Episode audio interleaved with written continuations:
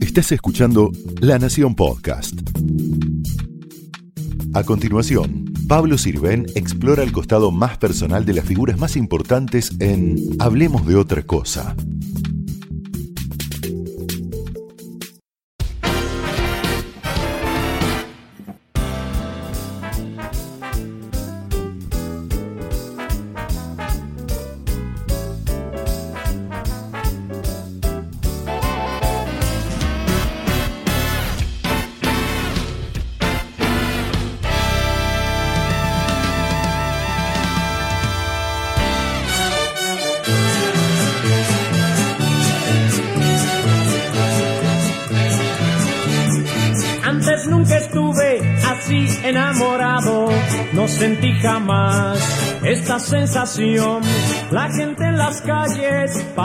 Más buena, todo es diferente gracias al amor, la felicidad, de sentir amor. Hoy hace cantar a mi corazón y veo una chiquita en una propaganda de, de una crema. Y, y tenía dos, dos, trencitas rubias así. Yo, yo miraba el cartel y decía, cuando seas grande me voy a casar con vos. Y yo me enamoré de él, creo que primero que él se enamoró de mí. Al este este, llueve y lloverá, una flor y otra flor celeste de jacaranda. Muchas gracias, Evangelina Salazar, Palito Ortega, por recibir a Hablemos de otra cosa en esta tarde veraniega tan linda. En un día muy particular, ya cuando se pase el programa habrán pasado unos días, pero hoy justo que venimos es el, el aniversario 55 del casamiento. El casamiento, ¿no? pasó por ahí, me trajo una flor. Te, te trajo la flor este, Sí. en aquella abadía de San Benito de Palermo, Ah. ¿no? Y todo ese fenómeno que fue impresionante de los años 60. Una cosa Programa de rating, el primer este, casamiento televisado, ¿no? Sí, parece que fue ayer, pero no, estábamos hablando de eso justamente. Sí. El tema es que eh, eh, nosotros no, no arreglamos con nadie para que televisen. Eh, Porque no se usaba eso. no se usaba, Claro. claro. Fueron los primeros. Después ahí empezaron varios, Claro. Violeta Rivas, Sí. ¿no? Se empezó- Sí. Y después vino Galán con Yo me quiero casar de usted. O sea, Claro. abrieron una larga saga, ¿no? De, amor en la televisión. O sea, y bueno, que, que nosotros, yo era muy, muy amigo del siempre bien recordado Antonio Carrizo. Y, y Antonio tuvo la idea de, de ir con su equipo para su programa de televisión, pero a la vez yo estaba contratado por Nicolás Mancera. Sábados circulares, en tres. Entonces se, se- se encontraron ahí los canales y a las patadas. Se armó una. Sí, y además sí. era eh, una bataola, ¿no? ¿Cómo hicieron para atravesar todo eso, no? Porque había mucha gente, ¿no? Mucha gente. ¿Qué te acordás de Pero eso? mucha gente que fue temprano, después lo supe, se había llevado la comida. Ah, ya para tener el termo, su buena la ubicación. comida, sí, ubicación en la calle. Era una cosa impresionante. Sí, la salida fue más, más difícil porque llegar, bueno, no- nos hicieron entrar por un costado, eh, salir, tuvimos que salir por la puerta principal y ya estaba todo el mundo ahí. Me acuerdo que para llegar al auto fue difícil. Eh, todo el, el, el- el- ajuar de ella estaba como bastante desprolijo por, por- la agarraban de todos lados. Claro, y el auto, Ah, pero el tocado, Sí, sí. sí, sí, sí, y el, y el- y el- el auto se subió a la vereda para avanzar por la vereda. Entonces, estábamos bastante perdidos, nosotros no sabíamos muy bien dónde, dónde ponernos. De todas maneras, no era otra cosa que la manifestación de mucha gente que la quería ver, ¿no?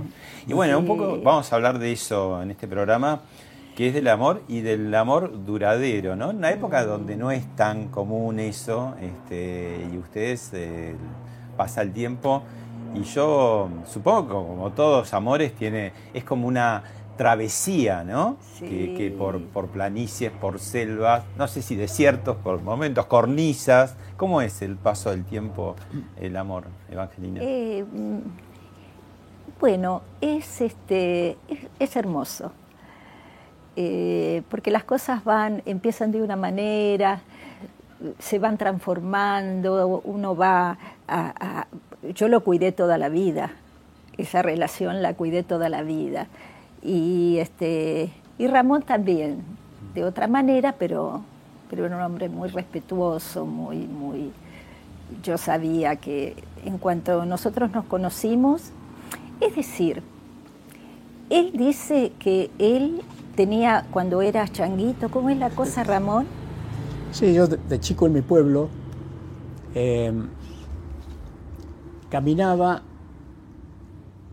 hasta la ciudad de Lules, porque yo nací en un pueblo vecino a Lules, para tomar un tren para, ir a trabajar.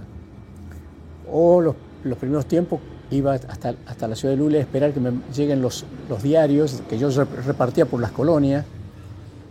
Y, y había cruzaba una ruta donde había carteles de de, propaganda, ¿no? Y, veo una chiquita en una propaganda de, de, una crema. Y, tenía dos, trencitas rubias así. Yo, yo miraba el cartel y decía, cuando seas grande me voy a casar con vos. Y ella crezca. ¿Eh? Y la chiquita crezca. claro, cuando seas grande me voy a casar con vos, le decía. Y, cuando la conocí a Evangelia dije, esta es la, la chica del cartel. ¿Era la chica del cartel? ¿Qué, ¿Qué publicidad era?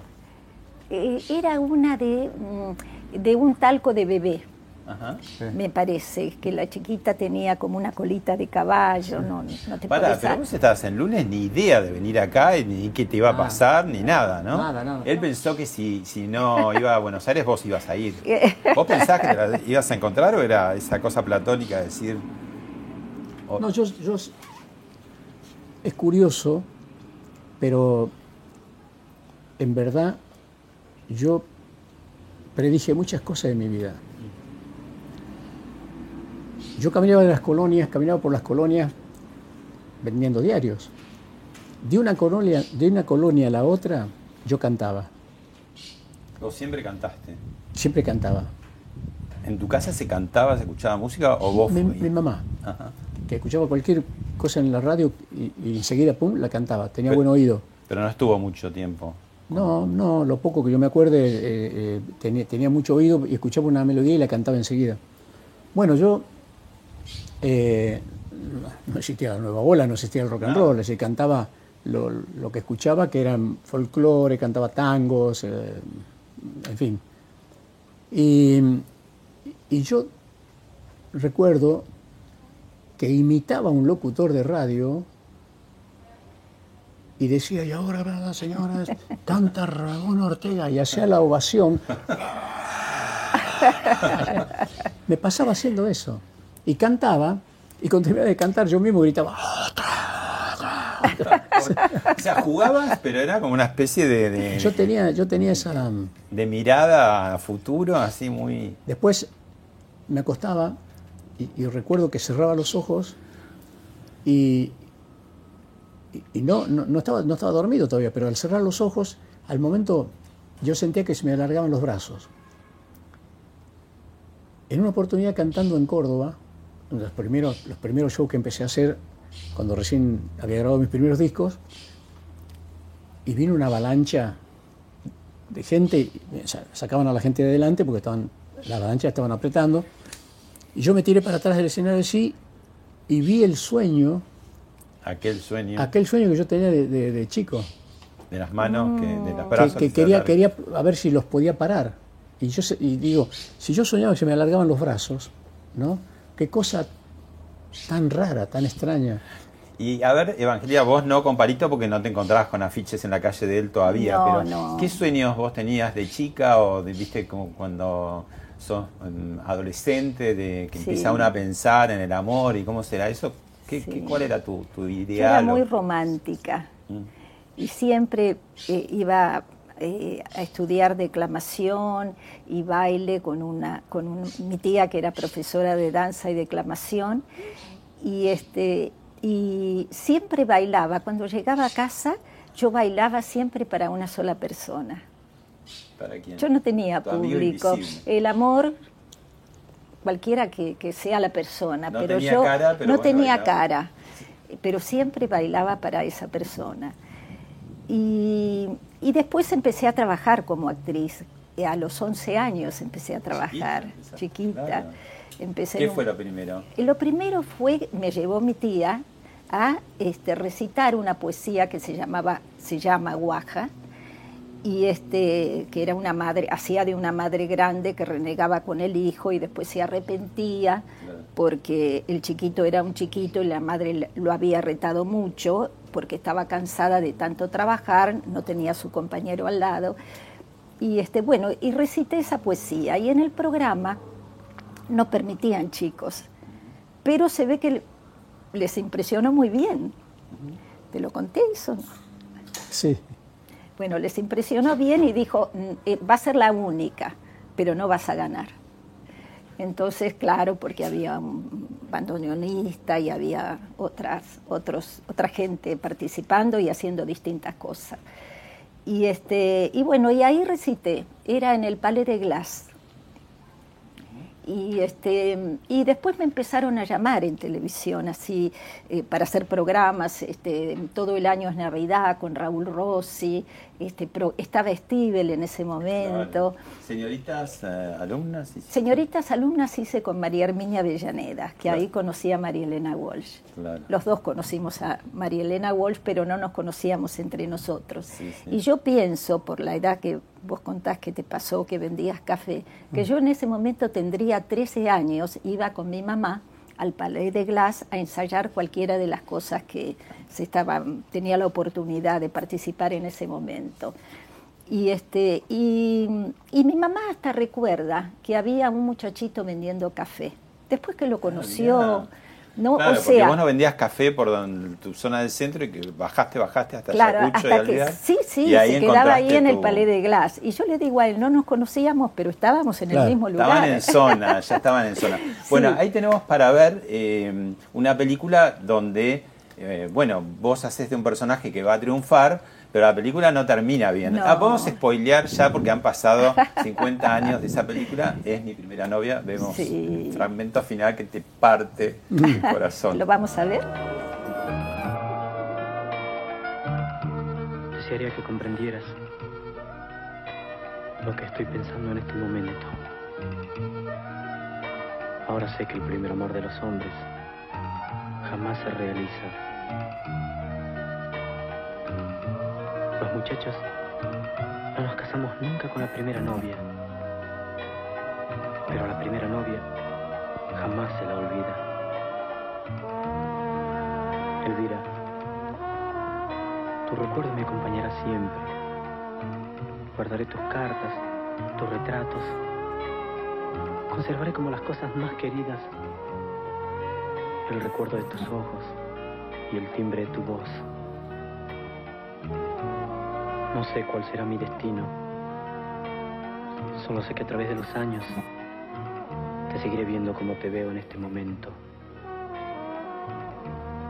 Para mí serás siempre mi primera novia. Esto es lo que pienso ahora. ¿Verdad que lo comprendes?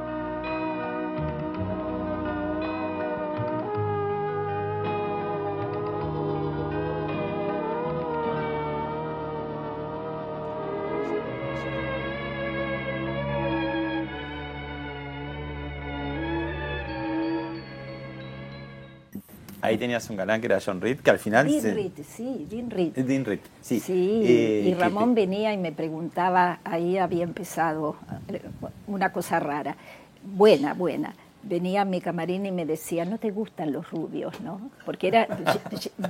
a ver si todavía el guion sucede en la vida real. Dean Reed era espectacular. Entonces, era, muy buen mozo. claro, pero muy buen mozo. No sé cómo se atrevió, cómo permitiste que pusieran a un galán así. Bueno, yo voy a meter una semilla de maldad, pero él lo había elegido a Marilina Ross para que fuera protagonista de esa sí, señor. ¿Por qué? Ahora y entonces el director le dijo, no, hay una chiquita que se llama así, Asad, y, este, y trabaja en una novela de la tarde, este como era la de Nené Cascallar. El amor tiene cara El amor tiene cara de mujer. Mm. Dice que tiene cara de mi primera novia. Dice, él dijo, pero yo no la conozco. ¿Quién es? Y veía poca televisión. Porque yo ¿Y no la reconociste del afiche? ¿No dijiste cuando la viste? Eh, no, ni siquiera pidió de, verme. Ah, Para cuando llegara, me preguntó quién es Evangelina Salazar. pero te llevó una caja de bombones, me un caballero, ca- sin sí, sí, conocerte. sí. Mirá Sí, qué bien. Sí, sí. Pero lo gracioso es que estaba mirando eso ahora y él, él, él habla de la primera novia, jamás este, se realiza, pero nunca te olvidaré. Y él fue mi primer novio, porque yo no tuve novio hasta que lo conocí. Eh, y, y se realizó, el mío se realizó. No me daba vida. mucha bolilla de entrada, no me daba No, nada de bolilla. bolillas. Después. Dios la castigó, viste, dijo. Ah, sí. No, ya cuando me empezó a decir eso, no te gustan los rubios, es muy buen mozo este hombre, pero ese hombre era un señor hecho y derecho que tenía su hermosa mujer al lado, este, pero después empezó a to- eh, tenerme en cuenta. Después empecé a jugar, empecé a empezó jugar. a jugar. Yo venía y, y le reprochaba cosas como si O estuviéramos se tratara de casados. un matrimonio. digo, Claro. a O terminábamos de filmar, Te yo, me- yo llegaba a mi casa primero y me llamaba por teléfono y me dice, ¿cómo están los chicos? Mirá. Bueno, en, en esta temporada empezamos a pedirle a la gente eh, comentarios y algunas preguntas para los invitados. Y eh, Cristina Capalgo justamente pregunta, ¿qué los enamoró a cada uno? O sea, cuando fue el flechazo de cada uno, ¿qué fue lo que más le llamó la atención o, o dijeron, sí, es esta persona? Claro. Este, yo, eh, esa cosa que te conté, Pablo, que yo bailaba para esa persona y no tenía cara, este, yo encontré esa cara cuando lo conocí a él. Le pusiste la cara. Le puse la cara. Y yo me enamoré de él, creo que primero que él se enamoró de mí. ¿Y vos, Ramón? No, era muy antipático. Era antipático. Sí. Bueno, y ya- No, tímido, era demasiado Ah, tímido. claro. se me- Le se- resultaba más fácil confunde eso, ¿no? decirme cosas con un chiste de por medio. Jugaba Claro, que por ahí te caía o no te claro, caía, ¿no? Claro, sí. ¿Y, Palito? ¿Cómo la, la remaste entonces? No, en realidad, cuando la conocí, eh,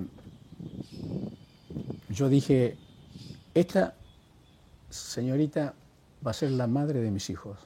Pero no de entrada. No, no, No, pero él que ve cosas, ya Ah. ahí se, le, se le presentó eso. Sí, sí, se le sí. presentó eso. eh, hasta ahí nunca ah, se, me había, se me había ocurrido este, con, con nadie que, que- que podía, podía pensar de esa manera. Y bueno, eso, era de- eso es definitivo, era definitivo. Entonces, no, no ha tenido la elegancia de una declaración de amor. No, no la- Directamente le, le empecé a, le empecé a tratar como si ya... te- Tuviéramos hijos. Sí. Es que Sí. le, decía, ¿dónde, qué, qué hiciste anoche? Porque los chicos te, te estaban llamando, te reclamaban y no sé qué. Empecé a jugar. Y ese juego, bueno, nada, se fue Ahora, convirtiendo. vos decís en tu canción más famosa de todas las famosas, ¿no? Antes nunca estuve así enamorado, no Sí. sentí jamás esa sensación. Sí. ¿Qué tiene que ver con Evangelina? Y tiene que, tiene, sí. La felicidad, estamos claro. hablando de la felicidad. Sí, tiene que ver, tiene que ver lo que, estaba, lo que estaba sintiendo, lo que estaba viviendo. Porque la, la compusiste en, es- en esa época. Sí, sí, bueno, yo la conocí, cuando la conocí, eh, escribí un- una cantidad de canciones enorme. Este, y generalmente yo creo que todos los compositores tienen que tener una motivación, algo le tiene que estar pasando para poder expresar, ¿no? Corazón contento y todo, todo lo que escribí después, evidentemente ya tenía que ver con la, con, con la relación. Y, perdón, ¿pue- ¿puedo agregar algo? Este, porque las mujeres converse, tenemos nuestro converse, derecho. Sí, sí, eso me enseñaron mis hijas. eh. ¿Qué? Te voy a interrumpir más de una vez. Este, bueno, no, que eh, él cuenta eso. Yo cuento que este, cuando lo conocí y em- empecé, viste que hablábamos antes de mm, Romeo y Julieta, dirigida por, Mari- por María Herminia. Vos y Este, Bebán yo estaba en mi y. Bebán, claro. Estaba en mi terraza de paternal eh, estudiando el texto de Julieta y este y pasaba y yo decía yo quiero estar a ver bueno no no lo conocía en ese momento pero yo sé este que esta no va a ser mi vida antes de conocerlo ¿eh?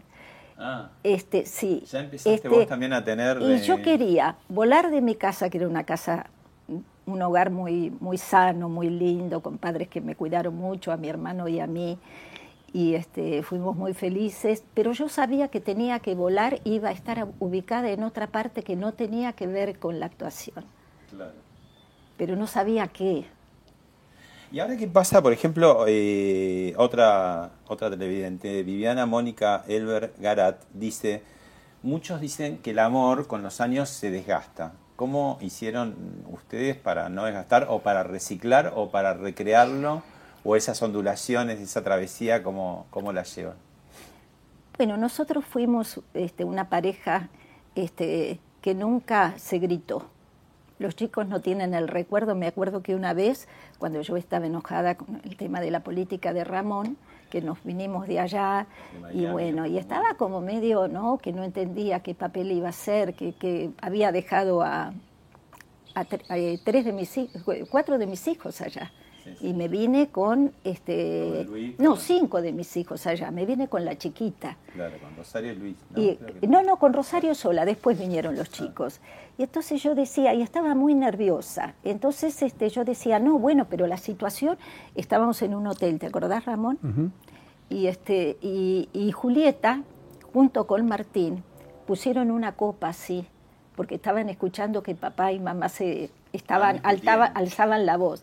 No nos nunca nos peleamos así de esa manera, pero este, yo me enojaba y como él dialoga muy poco cuando hay un problema o cuando hay una situación medio engorrosa, no sé, no, no se pone parco, este, es como que mm, no lo puede expresar, no lo puede resolver y este y yo soy para eso muy muy abierta, ¿no? Puedo decir puedo hablar de cualquier cosa sin, sin tapujos y eso nunca me dio el gusto de que pasara.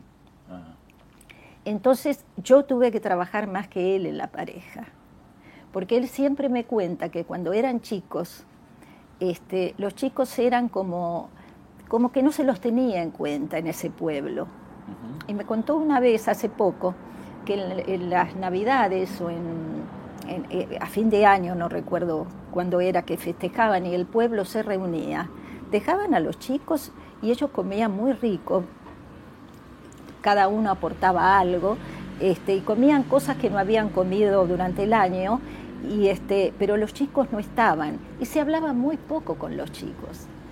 Dice, nosotros parecíamos como, como perritos, no en la casa de él, en general. Sí, era en general. Era en general. Incluso se hacía comer antes a los chicos, no se comía. No, pero en el pueblo de él. Mm. Porque yo comía pero con en la mi época papá. también. Digo, los chicos se separaban un poco a veces de los grandes. Bueno, yo lo hice. Mm. Sí, sí, es verdad. En mi casa no. Pero yo lo hice por una cuestión de organización, eran muchos, comían más temprano. Sí. Este, y entonces yo creo que Ramón se acostumbró a hablar poco. Y también los hermanos también supongo. Y este y mm, entonces esta pregunta de Liliana Fasano casi está contestado que dice que si siempre estuvieron juntos en todos los momentos, aún en los más duros o de Sí, no, pero yo trabajé más que él en ese sentido, porque yo tenía estaba tan feliz con lo que tenía, porque a veces me preguntan pero dejaste tu carrera. Sí, pero yo estaba predestinada, yo no sabía que me iba a pasar, pero yo sabía que, que no, que no era lo mío y que iba a volar y algo, algo me iba a pasar y iba a estar ubicada en otro lado. Y este, entonces le tuve mucha paciencia en ese sentido porque es un excelente hombre, no te estoy retando, mi él amor. también tenía como la presión del rey, ¿no? El rey y, la, y las, no, las trabajo, muchedumbres y estaba ese trabajo, mucho afuera, ¿no? claro, viajaba mucho. Es muy fuerte. y yo Eso es también. como que le capté, viste, la forma de que la, la forma de, ser tenía un porqué. ¿no? Y este, el hecho de, de vivir un- una vida muy dura también, porque Claro. él trabaja desde qué edad, pa? Desde los 12, ocho. 13. Ah, no, yo 12. creí que eras más chico. Sí. Ah, a los 12 años ya, que yo recuerde bien, este, empezamos a trabajar. Bueno, en el interior, generalmente en los pueblos, las familias. Desde muy chico empiezan a, a- Cosechar y la los, los chicos a trabajar con, su- con sus padres, a ayudar. Pero vos trabajabas solo, con, no, no, yo con tenía, tu papá. Yo tenía, primero, yo lo primero que hice, tenía un reparto de diarios, después venían las cosechas, Tucumán es muy rica en, en- en la producción citrícola especialmente, y venían las cosechas de limones, naranjas, mandarina, Después pomelo, lustrabotas también. Sí. lustrabotas de más chico todavía. Ahí empezó a Este, cantar. Siempre tenía más clientes que el resto de mis compañeros. Ah, porque venía con canciones. Venía con canciones, me buscaban, me buscaban para, para mientras lustraba les cantaba. Ah, ¿Cantabas cosas que escuchabas o ya en No, algún no, momento? cosas- ¿Cuándo fue tu primera composición? No, esc- escuchaba cosas en la radio y las repetía. No, yo empecé a escribir ya en Buenos Aires, porque mi relación con la música es un, un caso muy, eh, casi como muy romántico, ¿no? Porque yo, de vender café en, la puerta de aquella vieja radio Belgrano de Ayacucho y Posadas, eh, venían los músicos y el trompetista ¿no? guardaba la trompeta y se iba, el saxo guardaba el saxo. bueno, el único, el único que se quedaba pobrecito armado era el baterista. Y yo me acercaba y lo empecé a ayudar, y lo ayudaba a este señor a desarmar y a llevar su batería hasta el auto. Y un día me dice, dice, pibe, ¿te gusta mucho, te gusta la batería? Le digo, sí. Me dice, no, me dice él, porque yo te veo cuando estamos ensayando que vos haces ritmo y seguís bien el ritmo, me- tenés oído. ¿Dijiste cómo se llamaba? El... Y, y- y entonces me dice, ¿por qué no estudias? Y le digo, no, maestro, le digo, yo con el café no- que vendo, vendiendo café no me alcanza para pagar un... No, dice, yo te voy a enseñar, no te voy a cobrar. Lo único que me tienes que prometer es que vas a estudiar. Le digo, sí, sí, maestro, sí, imagínese. Don Alberto Alcalá, uno de los grandes músicos argentinos, percusionista reconocido, un, maestro además que tuvo tantos alumnos que se formaron con él. Y yo empecé a estudiar con ese maestro. Y mi primer instrumento fue la batería. Yo me acuerdo que me empecé a solfear, empecé a a descubrir el valor de, de- de cada, de cada nota en un pentagrama, y los breaks y los silencios y los elevares y tal. Y cuando me quise dar cuenta ya, este, eh, él estaba muy entusiasmado conmigo y yo seguía vendiendo café. Y ahí me enganché con una orquesta de percusionistas. Don, Al- don Alcalá, el maestro, no quería que me vaya como percusionista, sino que termine de estudiar para después empezar ya a, tocar en un grupo con, la batería. De manera que me sirvió de mucho porque después me relacioné con músicos, empecé a estudiar, y bueno, el primer, Costita se llamaba, el primer guitarrista que, que me empezó a enseñar los primeros acordes. Este, no sé, la, la- la vida fue en mo- por momentos así como muy rigurosa y por momentos eh, como, como que me, me ofrecía muchas cosas. El tema era siempre estar como muy atento ¿no? a lo que iba pasando, porque eh, yo era muy chico cuando me vine a Bu- a Buenos Aires. Eh, cumplí 17 acá. No tenía para el colmo, eh, No tenías documento. no tenía documentos, no te- tuve que hacer malabares porque encontré una persona que se prestó a servirme como tutor para que mi padre le mande un poder para poder sacar el si no, no documento. podías trabajar, No, claro. no podía trabajar, no podía andar por la calle. Este, no tenía documento, no, era muy difícil. Pero bueno, en definitiva todos, todos fueron, todos fueron aprendizajes, fueron experiencias. Vos hablás de, de cantidad de canciones que hiciste, ahí tenemos una pequeña selección para, para ver y escuchar. A ver. Un muchacho como yo, que vive simplemente, que confía en los demás y dice lo que siente. Un muchacho como yo, precisa exactamente una chica como tú, definitivamente.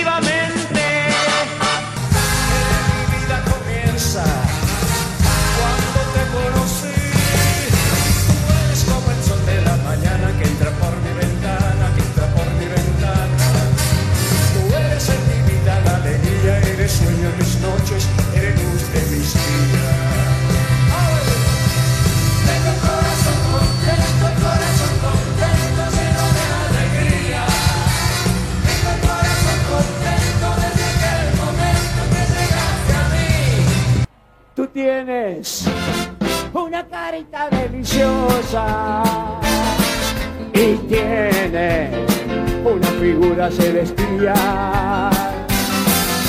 Tú tienes una sonrisa contagiosa, pero tu pelo es un desafío universal.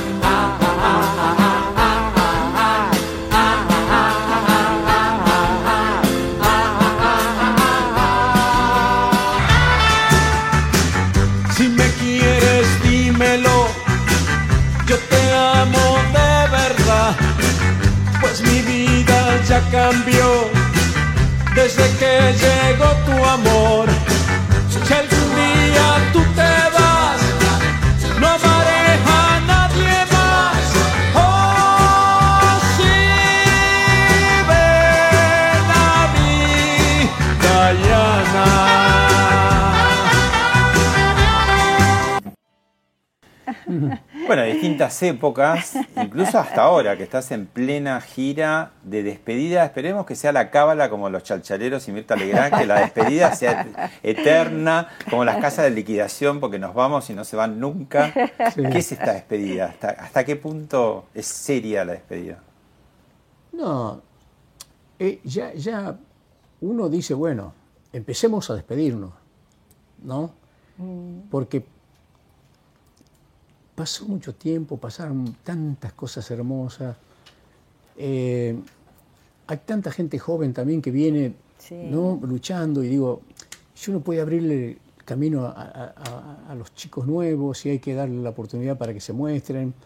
Nosotros ya, ya nos dio mucho la vida. Yo, yo siento que, que fue todo tan, tan generoso que pedir más sería muy egoísta. Entonces digo, empecemos a despedirnos, empecemos a darnos un abrazo a través de, de la música, de las canciones. Yo, le, yo canto y siento que, bueno, no sé, ya creo que no, por esto para acá no voy a volver más. Digo, por- este, lo- son despedirse de los escenarios, ¿no? No hay un lugar puntual donde uno dice, bueno, me despido.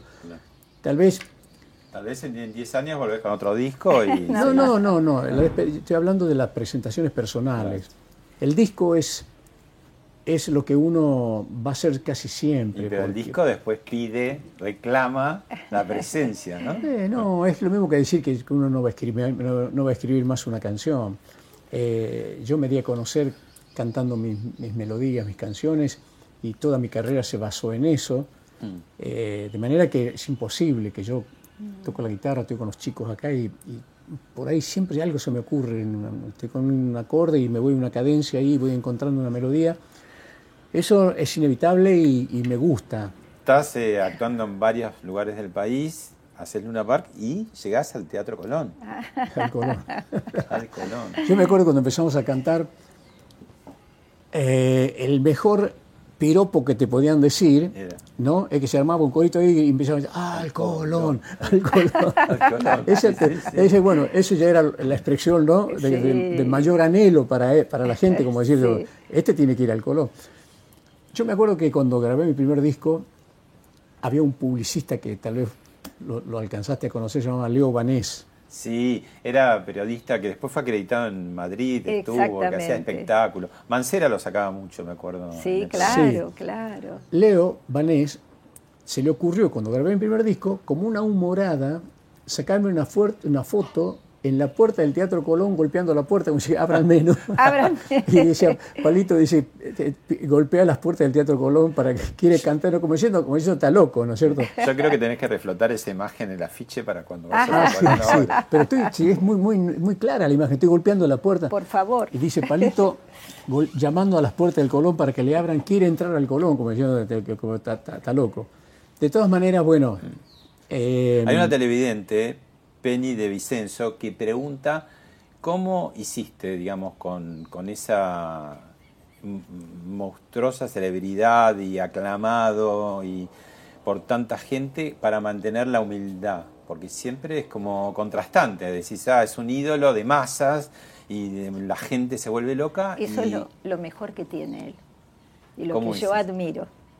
¿Y cómo es eso? Dice, ¿cómo? Porque es difícil mantener, no marearse, esta cosa que se dice, no, bueno, soy el rey del mundo. ¿Te Mira. acordás los Beatles cuando dijeron somos más que Cristo? Digo, esta cosa que te agarra de pronto, Sí. porque si todo el mundo me aclama, ¿no? ¿Cómo seguir siendo humilde? No sé, me parece que, que la vida te va enseñando que nada es tan importante, ni nadie, nada es tan superior.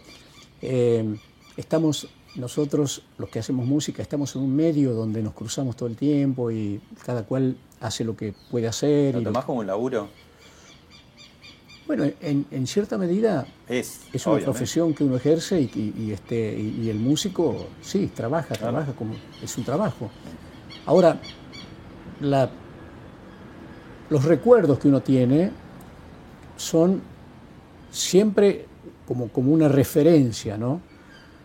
Yo vendía café en, la, en Radio Belgrano, no voy a hacer nombres, debuta un cantante que era muy famoso en una orquesta. Se separa de la orquesta, debuta como solista, y como yo era el cafetero de la radio, caminaba por todos lados, cuando termina el programa, él sale hacia el pasillo que, que, estaba atrás del estudio y ya venían todos a saludarlo y yo me arrimo a saludarlo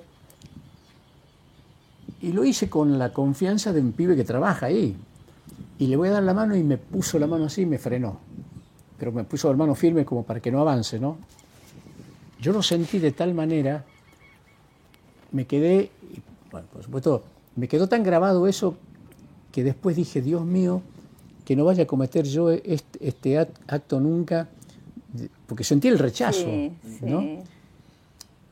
Aparte que está en uno también, yo, entiendo que, como dije anteriormente, es, una profesión, que vos tocas guitarra, cantás, a la gente le gustó. Igual debe ser difícil, ¿no? Porque para el admirador, admiradora que se acerca, es su primera vez y no cuenta que vos ya saludaste a 100 antes y vas a saludar a 100 después, ¿no? Y entonces si vos no haces bien ese saludo, le queda como... Claro, claro que sí.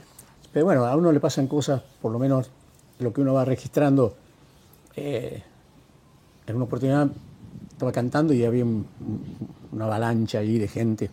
Entonces los que me, me acompañaban a mí siempre buscaban un lugar para salir que evitáramos el un atajo, sí. un atajo para salir rápido. Y entonces, bueno, uno me hacía para este lado, termino de cantar y para que la gente no, no, no, no se vengan todos eh, cuando te estás despidiendo, yo no decía que era la última canción. Terminaba y salía. Y además tenía otro show en otro lado. Y, y, salía. Tenía que correr. Y, y, este, bueno, te puedo contar mil cosas de, de esas huidas, de esas escapadas subir una escalera y, que te, alguien te agarre el pie y te tira para abajo, ¿viste? Vos subís esa escalera y te vuelven a tirar para abajo. no, no, y después, cuando subís arriba, en un momento eh, subo eh, una escalera, y el muro era muy alto, había una obra en construcción, y, cuando ya estaba arriba, el, tipo había subido ya y me estaba esperando arriba de todo. Y me decía, palito, palito, te, y la, y la, pared hizo así, porque era fresca la pared. Ah. Uy, se fue todo y caímos en un pozo de cal. Con el admirador, bueno, ideal para el admirador. Un pozo de cal. Y yo sentía que la cal me chupaba así y el tipo me decía, Palito, soy tu amigo, no sé de dónde. Y yo, decía, no, me acordaba de nada. Y yo me apoyaba en, en él. sí. Yo sentía, viste, que la cal te chupaba. Bueno, de eso yo te puedo contar las, las, anécdotas de, de, de las entradas y la salida de los clubes.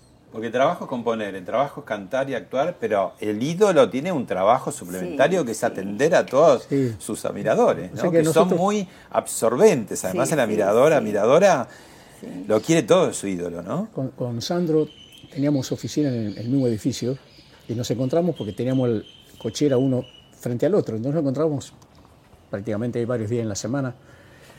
Y siempre dijimos, vamos a tomar, vamos a tomar café o vamos a tomar algo a la oficina de uno o del otro y nos contábamos las cosas que, que, que, a uno le, parecía claro. Este, y por momento uno se lo cuenta como una anécdota que, es risueña, pero por momentos se ponía muy difícil. Porque los arañazos, ¿entendés? Tirones de pelo. Y cuando, sí, el pelo, la ropa. Y un botón de la camisa, me llevé un botón de palito. Claro, y cuando agarran, vos sé que es muy... ¿Llegaba la ropa un poco desgarrada a veces o qué? Eh, eh, lo que está contando Ramón del muro, yo no te conocía a vos, pero sí conozco la anécdota. No, no, después no. Después no. Desgarrada no. No, no, era, eran... Los eh, por los tirones. es que ya estaba casado el hombre. Y entonces la gente respetaba. eso. Bueno, así como yo le marcaba la humildad, ahora te pregunto a vos. El tema de ser tan adorado, ¿no? Y bueno, las películas con los coros, las chicas, todas divinas y todo ¿Te daba celos? No. ¿No? Nada. no, a ver, no. Eh, una cosa es que vos tengas eh, seguridad y que vos confíes. y otra cosa es los celos que son, viste. Sí, no, pero no de. No. No. Vos me, me, me recordás celosa. No, porque además nosotros volvimos de luna de miel y nos, nos instalamos en, en el departamento que vamos a vivir y yo llegué para dejar las cosas y, salí corriendo de Seiza de vuelta para tomar el avión para ir a filmar Amor en el aire con Rocío Durcal en España. Y ella se quedaba a poner, terminar de poner la casa. Después vino. Eh, pero la vida nuestra, eh, si el argumento te dice que te encontrás y te abrazás, pues, pues, bueno, vino de España una actriz Sonia Bruno, con Soledad Silveira, con no sé, hemos filmado películas donde siempre, siempre está la historia de amor. Entonces, eh, lo que pasa es que uno ya, cuando uno ya está adentro del tema, de, la historia, y es, un trabajo, es un trabajo y lo, lo, tenés que hacer de la mejor manera, pero nada, no... Yo a lo mejor era tonta, pero yo confié siempre en él. Nunca se me pasó por la cabeza que podría haber sido, porque vos te ibas hasta dos meses a veces. Bueno, las giras, las giras por Latinoamérica especialmente eran, eran agotadoras. Pero no, yo siempre tuve ganas de, volver a mi casa. Sí, eso, eso yo lo sentía. Y sabía, y sabía que me iban a estar esperando. Después cuando llegan los chicos, imagínate, ya con seis hijos. Una vez no se pudo ir, ¿te acordás que estabas en México como atrapado? Ah, sí. Y me decía, vení con los chicos, vení con los chicos. Yo le decía, no, Ramón, eso se va a solucionar, porque ¿qué, qué era lo que te había pasado? Nada, en México apareció un autor dice, bueno, esa canción tiene, eh, esa parte es mía. Y yo decía, sí, yo no la firmé a la canción. Dice, pero usted la grabó. Sí, pero yo no, la firmé. Y en, y en, México, en ese entonces era muy difícil el tema de ponerse a discutir con una persona, con, una persona ahí en México. Eh, se, le, se, le, se le cruzó por la cabeza eso y entonces te demandan y ya la demanda significa que, tenés que quedarte a contestar. Entonces, bueno, después, por supuesto, digo, no, era una pavada. Pero mientras tanto me tuve que quedar un, par de días ahí. Este, siempre puede pasar, pueden, pueden pasar esas cosas. Los artistas están expuestos a muchas cosas. Yo puedo considerarme casi un afortunado porque realmente no he tenido, no he tenido mayores problemas a lo largo de mi carrera, gracias a Dios. Casi no me peleé con nadie porque tampoco es cuestión ¿viste? de andar haciéndose mala sangre y renegando y creyendo. Eh, hoy yo puedo vender una cantidad de discos importantes y, tal, y figurar en los rankings, y mañana puede aparecer otro. Y no, no es esa cosa de que solamente existís vos y que, vos sos el único y que vos... Nada, no, somos, somos, trabajamos, vivimos de esto, convivimos y, y, como, como, como autor creo que he tenido tantas satisfacciones, porque eh, llego, eh, hablando con Sinatra, yo decía, tengo una melodía para que le hagan alguna versión, ¿no? Y, Sinatra dice, lo mira al arreglador que tenía, que era Don Costa, y, Don Costa hizo un arreglo de sabor a nada de la melodía que cuando vino a Buenos Aires pidió un bandoneón para que haga la introducción que le hacía muchacho Marconi, que es un, gran músico. Y el estadio aplaudía, explotaba el estadio, ¿no? Y yo decía, bueno, este es el reconocimiento de la gente que está reconociendo una melodía que escribí un día y que en este momento una gran banda la está tocando como presentación para que suba Sinatra a cantar. Claro, las nuevas generaciones no saben, pero hay que eh, recordarles que en realidad siempre en Argentina decía, ¿cuándo vendrá Frank Sinatra? ¿Cuándo vendrá? ¿Cuándo vendrá? ¿Y quién lo trae? Palito Ortega.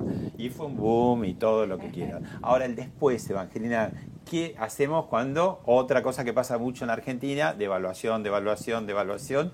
¿Cómo vivieron todo ese descalabro económico, no?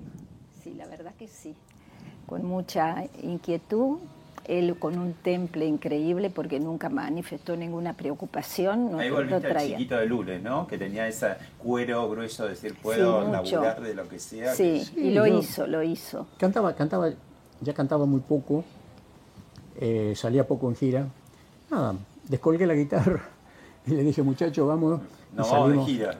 yo, yo, siempre estuve muy agradecido a la provincia de Córdoba, que fue la primera provincia que, que visité y yo no sabía que Córdoba tenía tantas ciudades a lo largo y ancho del territorio cordobés.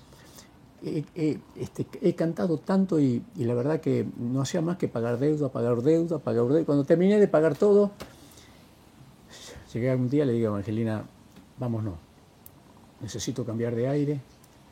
Este, Fueron a Miami. Sí. Y nos fuimos porque Sinatra se había comprometido. Cuando se fue, el último saludo antes de, de- de Supo irse. todo lo que te costó. Sí, sí, digamos. sí. En el último abrazo me dijo, sé todo lo que te pasó. Lo único que no quiero que te olvides es que cualquier garantía que necesites en Estados Unidos, no dejes de llamarme. Y yo lo, después me acordé, dije, ¿se acordará cuando lo llame? La verdad que después me Se abrieron, cortó, ¿no? me abrieron las puertas en Estados Unidos, me abrieron las puertas. Tenía crédito en bancos que yo no tenía ni cuenta. Me decía, ¿por qué no abre una cuenta? Porque le venimos a ofrecer una línea de crédito. para. Bueno, me construyeron una casa, me dijeron, no, la verdad que se Pará, portaron. después de que reconstruye todo, estás en el primer mundo, Miami, abriste eh, tu empresa, le va bárbaro, los chicos empiezan a crecer. Vos dirías, bueno, mundo soñado, estamos bárbaros. Al señor se le ocurre Eso fue duro. la para mí. política. Sí, para mí ¿Por fue qué duro. de golpe se abre ese capítulo? Es muy, Ser muy- candidato a gobernador en Tucumán contra nada más y nada menos que el general represor, ¿no? Claro. Este Domingo Bussi. Claro. Mira, es muy sencillo. Eh, no había posibilidad de que le ganen. Cuando No. yo tomo conocimiento, porque yo fui a Tucumán, ya estaba viviendo en Estados Unidos, y venía para ir a Tucumán a ver cómo iba la, constru- la construcción de una escuela que estábamos nosotros reconstruyéndola toda en mi pueblo que yo había prometido que con lo que iba a ganar con Sinatra lo iba a hacer, pero no gané nada, igual, igual dije no, voy a empezar la obra igual. Y empecé a hacer algunos festivales para recaudar fondos para, para esa obra. Ya viviendo allá me venía a controlar esa obra. En un momento vengo, me entero en Tucumán, no, acá gana Bussi, gana Bussi, gana Bussi. Después me entero del proyecto nacional del partido militar ganando Bussi en Tucumán, ya no había más golpe. No existía más la, la imagen del golpe. de la- los 90 eh, presidencias de Menem. Y, y- y ahí se, se consolidaba la idea de un partido militar a nivel nacional. Ese era el proyecto, ganando Bussi en Tucumán. La gente no sabía, en realidad. Cuando yo me entero de eso, digo, bueno, si nadie le puede ganar, y el único, cuando empiezan a encuestar, era yo, me parece que era como muy, muy fácil quedarme sin hacer nada en, Estados Unidos. Y yo vine, y nadie sabía por qué, solo yo sabía que- que- que estaba, que estaba enfrentando y por qué. Y, y yo creo que el error que comete Bussi en, en esa campaña es que él me minimiza, me minimiza, me Y eras un minimiza. cantorcito. Sí, no eras sí. un cantorcito, Sí. aparte, digo. Sí, sí. Y, y resulta que lo que no, no evaluó él correctamente es que eh, eh, yo era de la provincia, nací en la provincia, tenía una historia con la provincia, y yo sí podía decir este, con autoridad cómo somos, qué nos hace falta, qué tenemos que hacer. Ahora, Así. todo, el- todo el paquete, ¿no? Gobernador, senador, eh, fuiste ministro de Acción Social, creo, Sí. después que candidato a vicepresidente con Dualde. Eh, cuando lo analizás todo, desde acá, digamos, ¿qué, qué, qué pensás? Eh, ¿Lo harías de vuelta? ¿Le dejó muy mal sabor la política? Tuvieron también que eh, afrontar denuncias y cosas, ¿no? ¿Qué, qué pasó con eso? Nada, nada, Pablo, mira, la, la vida no es. No es de los técnicos que proyectan y hablan, es la vida de los protagonistas, el que se mete a hacer. Porque para mí es más fácil ir a hacer una declaración y borrarme. Yo dije no, y fui a pelear y, y gané. Y, y- y de verdad juro que no me arrepiento de nada, porque aún en los errores se aprende, aún en los errores se aprende. Yo creo que en ese momento lo tenía que hacer, lo hice y yo frené un proyecto ahí en Tucumán que nadie, nadie sabe a dónde, a dónde apuntaba, no saben qué iba a terminar. Yo lo freno ahí, lo freno en, Tucumán. Venía los cuatro años de gobierno, el otro día leía con, con cierta satisfacción, por supuesto, leía el, el del diario más importante de Tucumán, La Gaceta,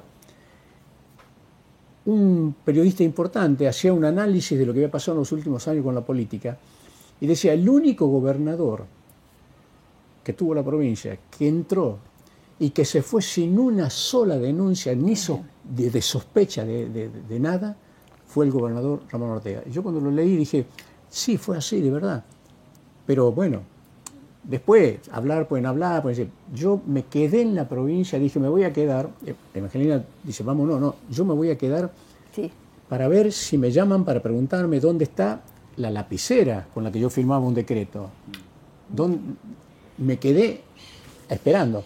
Después de seis meses de esperar, jamás, jamás tuve la menor, gracias a Dios, la- el menor problema, la menor sospecha de nada. Porque Y ganas no le faltarían a Bussi en no, ese no, momento. pero además, además, el tema es así. Yo, sé, yo, yo puse la cara para ganar, pero saber cómo se administra una provincia, tenés que, tenés que tener la humildad de llamar a los Mm. que saben.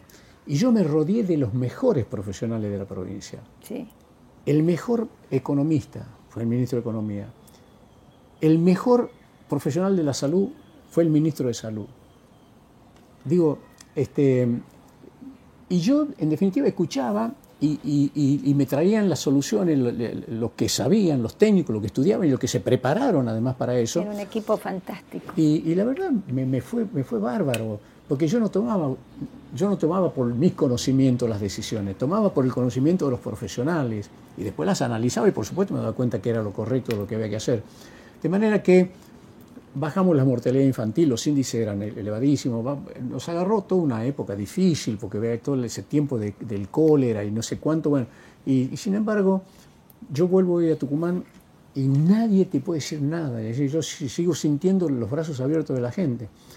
Y sí, bueno, si, si en ese momento para, para alguien vaya a saber tan, tantas cosas que alguien puede hablar y decir, lo cierto es que lo que estuvieron en el escenario de los hechos te reciben con los brazos siempre abiertos y saben realmente cuál fue tu conducta, qué hiciste en la vida. Yo sigo cantando, Pablo. Sigo cantando porque me gusta y además porque tengo, que, tengo, tengo un- un- una estructura que tengo un estudio de grabaciones, tengo, tengo, que, tengo que grabar, tengo, me gusta estar en el escenario.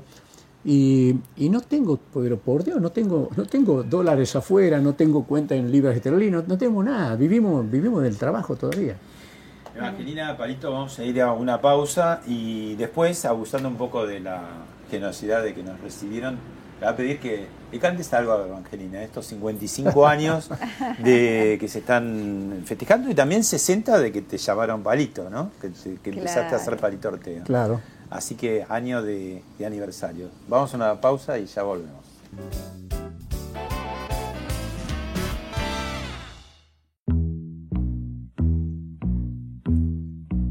Yo tengo fe que todo cambiará, que triunfará por siempre el amor. Yo tengo fe que siempre brillará, la luz de la esperanza no se apagará jamás. Bueno, mientras Palito está afinando un poco la, la guitarra para cantarnos lo, lo que le pedí, te quiero hacer dos preguntas breves. Eh, siempre cuando hay padres célebres es como un árbol muy frondoso, con muchas hojas, y muchas veces dicen, bueno, los hijos eh, se, quedan como encandilados y no, no crecen, ¿no? Pero en el caso de ustedes se dio lo contrario, o sea, tienen seis hijos, a cuál más talentoso, a cuál más en muy diversas ramas, ¿no? Bueno, todos relacionados con el espectáculo, pero en distintas eh, expertise, ¿no? ¿Cómo se dio eso, digamos, que... Yo creo que yo también me pregunto eso. Yo no fui una mamá que los moldeó a los chicos. Sí, bueno, las cosas básicas, el ser respetuosos, el, el ser respetuoso con los padres, ser empático con todo el mundo, ese tipo de cosas sí, generales. Pero este, yo disfrutaba de que los chicos tuvieran in- individualmente tanta personalidad que nosotros no, no los no eran chicos de tal colegio que todos los chicos uniformados, los chicos que siguen la carrera de los padres. Eso a mí me dio, lo, lo supe después que me dio mucho resultado. Los dejé ser, ¿no? Con los límites que correspondían. Claro. Y aún con los desafíos de cada época, incluso contra creencias por ahí tuyas, o sea, moldarse a... Ah, no, eso, Fue muy, eso fue difícil, cuando crecieron fue muy difícil, porque ellos me moldearon a mí. bueno, pero eso te permite estar moderna ah, Pero por supuesto, yo se los agradezco, es un aprendizaje fantástico. Que no termina nunca. Que no termina nunca. Y una muy breve, ¿nunca tuviste ganas de retomar o decir, bueno, hacer un especial, algo, no? Vos sabés que no. Bien, bueno. Bueno, Palito, tu, turno, el acto vivo, como se siente. No, me estaba acordando. Él te pide una canción para mí, pero vos canta lo que quieras. Todas las canciones son para vos. claro, todo. todo cualquier cosa que Es que a mí me gustan cosas que él no ha mostrado. Ah. Pero este. No, me estaba acordando de María Elena Wolf. Ah, de, de, La hermosa María Elena. La, la que, la que más se conoció, por supuesto, fue al este y al oeste. Llueve y lloverá, una flor y otra flor celeste de jacaranda. Se ríen las ardillas, porque el viento le hace cosquillas al jacaranda. María hace se enojaba conmigo porque decía, que tenemos que escribir algo. Y decía, no, ahora no. Siempre, siempre. inconsciente. Sí. No, no, es que igualmente, igualmente escribimos cosas que no. Cosas bastante.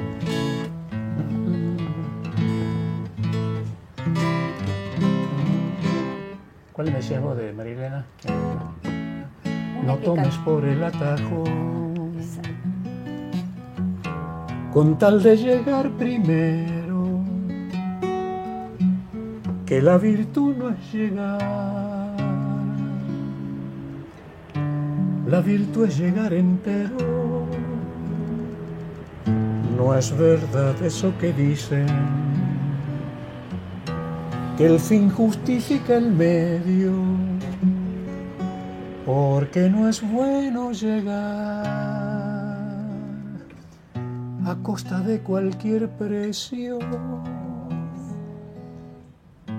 Cuidado con las alturas, que el viento suele cambiar. De lo que estamos hablando, una, buena Ahora en el teatro, conocida. Ahora el Teatro de Colón. En el Teatro de Colón la voy a cantar. La, voy, a, ensayar bien, la voy a, cantar. La voy a cantar un par de canciones nuevas. Pero bueno, eh, eh, con, con, María Elena tuvimos una, una relación muy linda de, de reírnos, ¿no? Porque, porque ella, eh, si había gente, por ejemplo, ya no era la misma persona. No sé si era, muy, tímida, muy tímida, pero con la guitarra y este, quedábamos guitarreando y todo. Y escribí, escribí cosas, escribí bastante más. Tengo que buscarlas donde están porque... ¿Y qué es de lo último, último, así que como un parrafito que quieras eh, cantar? Lo último. No, así de, tu reciente producción que se acuerda porque yo le estaba pidiendo una, pero él deja papeles por todas partes y, este, y no se debe acordar la letra. No. No, no. No, se me está ocurriendo, se me, estaba ocurriendo una, una canción tipo Estoy perdiendo imagen, ¿te acordás? Yo, yo, yo te seguiré queriendo. Siempre y cuando esa promesa que me hiciste al partir, que te olvidarás de mí, que seguiré disfrutando de tu ausencia es, el estilo Estoy Perdiendo Imagen. Bueno, yo les quiero agradecer mucho, Evangelina, Palito. Este, el primer encuentro fue hace cuatro años solo, este encuentro es con Evangelina. El próximo será con hijos y con Asado, tu otro expertise, ah, que no hemos hablado y no hablaremos porque el próximo será probándolo. Con mucho gusto, están invitados todos, ¿eh? todos, todos, los muchachos del equipo. ¿eh? Este, mis amigos dicen que soy un discreto no, no, Hay una leyenda ya que en cualquier momento supera la del músico, el cantor, que sos un gran asador. Sí, estoy por poner, poner una parrilla, te Gracias. Gracias.